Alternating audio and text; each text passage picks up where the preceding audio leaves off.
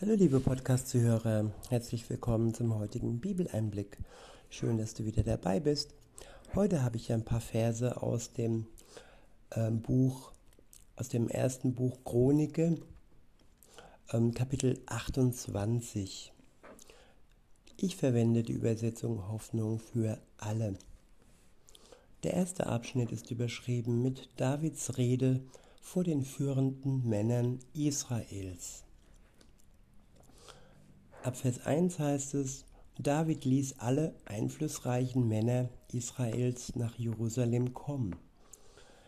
Die Stammesoberhäupter, die Leiter der Dienstgruppen, die Hauptleute und Offiziere, die Verwalter des königlichen Besitzes und der Viehherden, die Erzieher der Königssöhne, die Hofbeamten, die Elitesoldaten und alle anderen angesehenen Männer. König David stand auf und wandte sich an die, Versam an die Versammelten. Er sagte, ihr Männer meines Volkes, meine Brüder, ich möchte euch etwas sagen. Schon lange habe ich mir vorgenommen, an, äh, vorgenommen, einen Tempel für die Bundeslade, den Fußschemel unseres Gottes zu bauen, damit sie endgültig an einem Ort bleiben kann. Schon hatte ich begonnen, das Baumaterial bereit zu stellen. Ja, hier sieht man einen Menschen, einen Diener Gottes, der etwas vorhatte, der einen genauen Plan hatte und der angefangen hatte, alles zu sammeln und vorzubereiten, damit er diesen Plan in die Tat ausführen konnte. Ja, der Mensch plant, aber Gott hat manchmal ganz andere Vorstellungen und so war es auch hier. Weiter heißt es nämlich, doch da sprach Gott zu mir, du sollst mir keinen Tempel bauen, denn du hast Kriege geführt und dabei viel Blut vergossen. Ja, wer viel Blut vergießt und wer Kriege ähm, führt, der wird von Gott ähm, nicht zu allem gebraucht. Und das sollten sich auch die aktuellen Machthaber im Klaren sein, die jetzt wieder mal Kriege führen und viel Blut vergießen. Gott wird das nicht schätzen. Alle zusammen haben es nicht geschafft, dies ohne diese Konflikte, ohne ja, Gewalt ähm, auszutragen. Nicht durch Reden haben sie es geschafft, sondern am Ende durch Gewalt und viel Blut vergießen. Und was Gott davon hält, das sehen wir hier in diesen Versen. Er ja, sagt ganz klar, an deinen Händen und jetzt auf heute bezogen, an den Händen der Machthaber klebt Blut durch Kriege, die sie geführt haben. Weiter heißt es, der Herr, der Gott Israels, hat aus meiner ganzen Familie mich zum König erwählt. Mir und meine Nachkommen hat er für alle Zeiten die Herrschaft anvertraut denn nach Gottes Willen kommen die Könige aus dem Stamm Juda. Aus diesem Stamm erwählte er die Familie meines Vaters.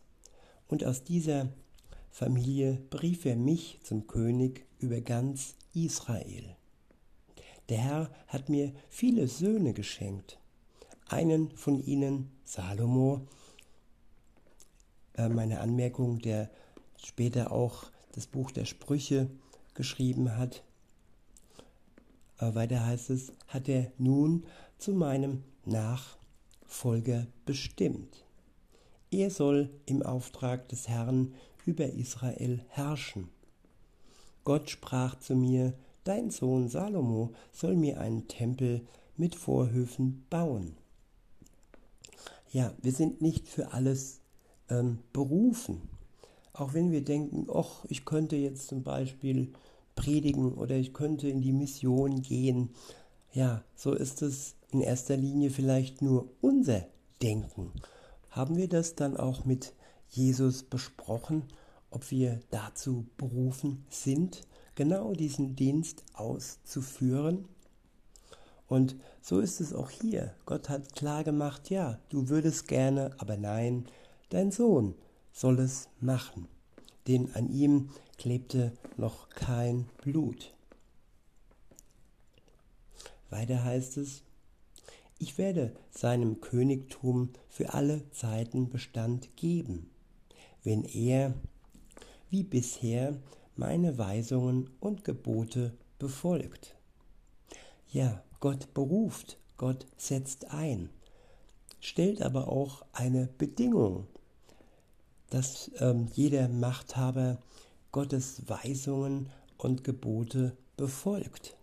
Wenn er dies nicht tut, dann, ja, das wird im Nachfolgenden dann erklärt, was dann passiert.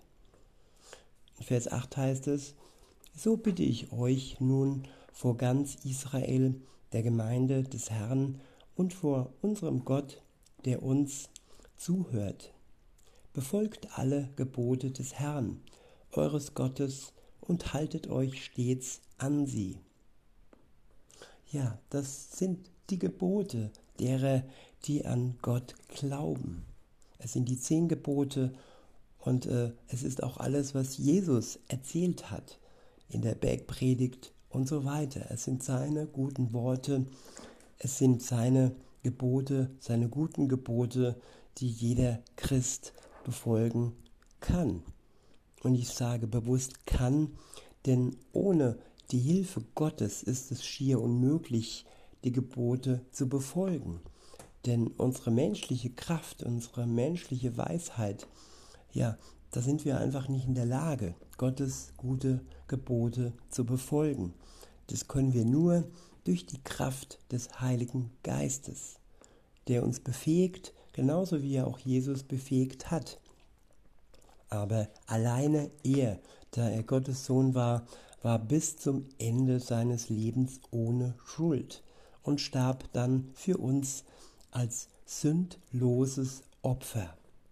Insofern sind wir Menschen ähm, ja immer auf die Gnade Gottes angewiesen, denn wir werden fallen und wenn wir diesen Fall erkennen und Reue empfinden für unsere Sünde, dann wird er uns gerne vergeben.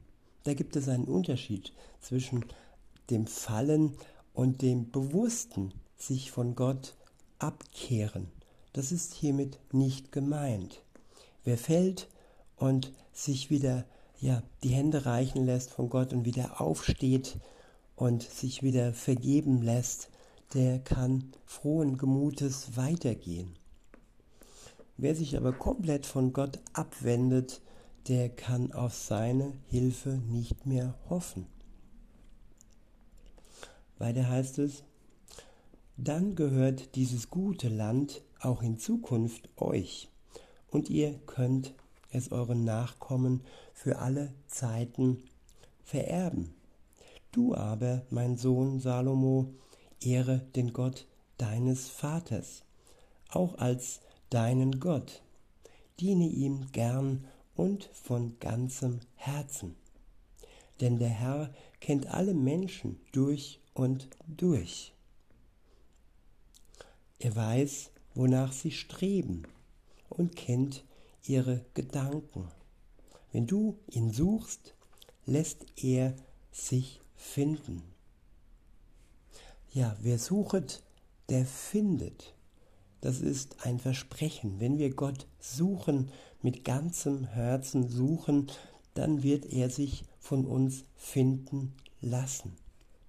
Und wenn wir dann einmal mit ihm verbunden sind, dann ist das eine ewige Verbindung. Er wird diese Ver Verbindung nicht mehr lösen.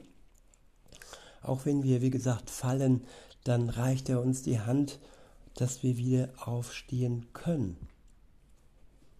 Und jetzt kommt das Aber. Weiter heißt es, wendest du dich aber von ihm ab, dann wird er dich für immer verstoßen. ja, das ist wie eine Scheidung. Wenn wir uns von Gott scheiden lassen, nachdem wir vorher mit ihm zusammen den Bund eingegangen sind, dann, ja, dann wendet er sich von uns ab. Denn jeder, der geschieden wird, der ist nicht mehr ja, bereit, diese Bindung neu aufzubauen.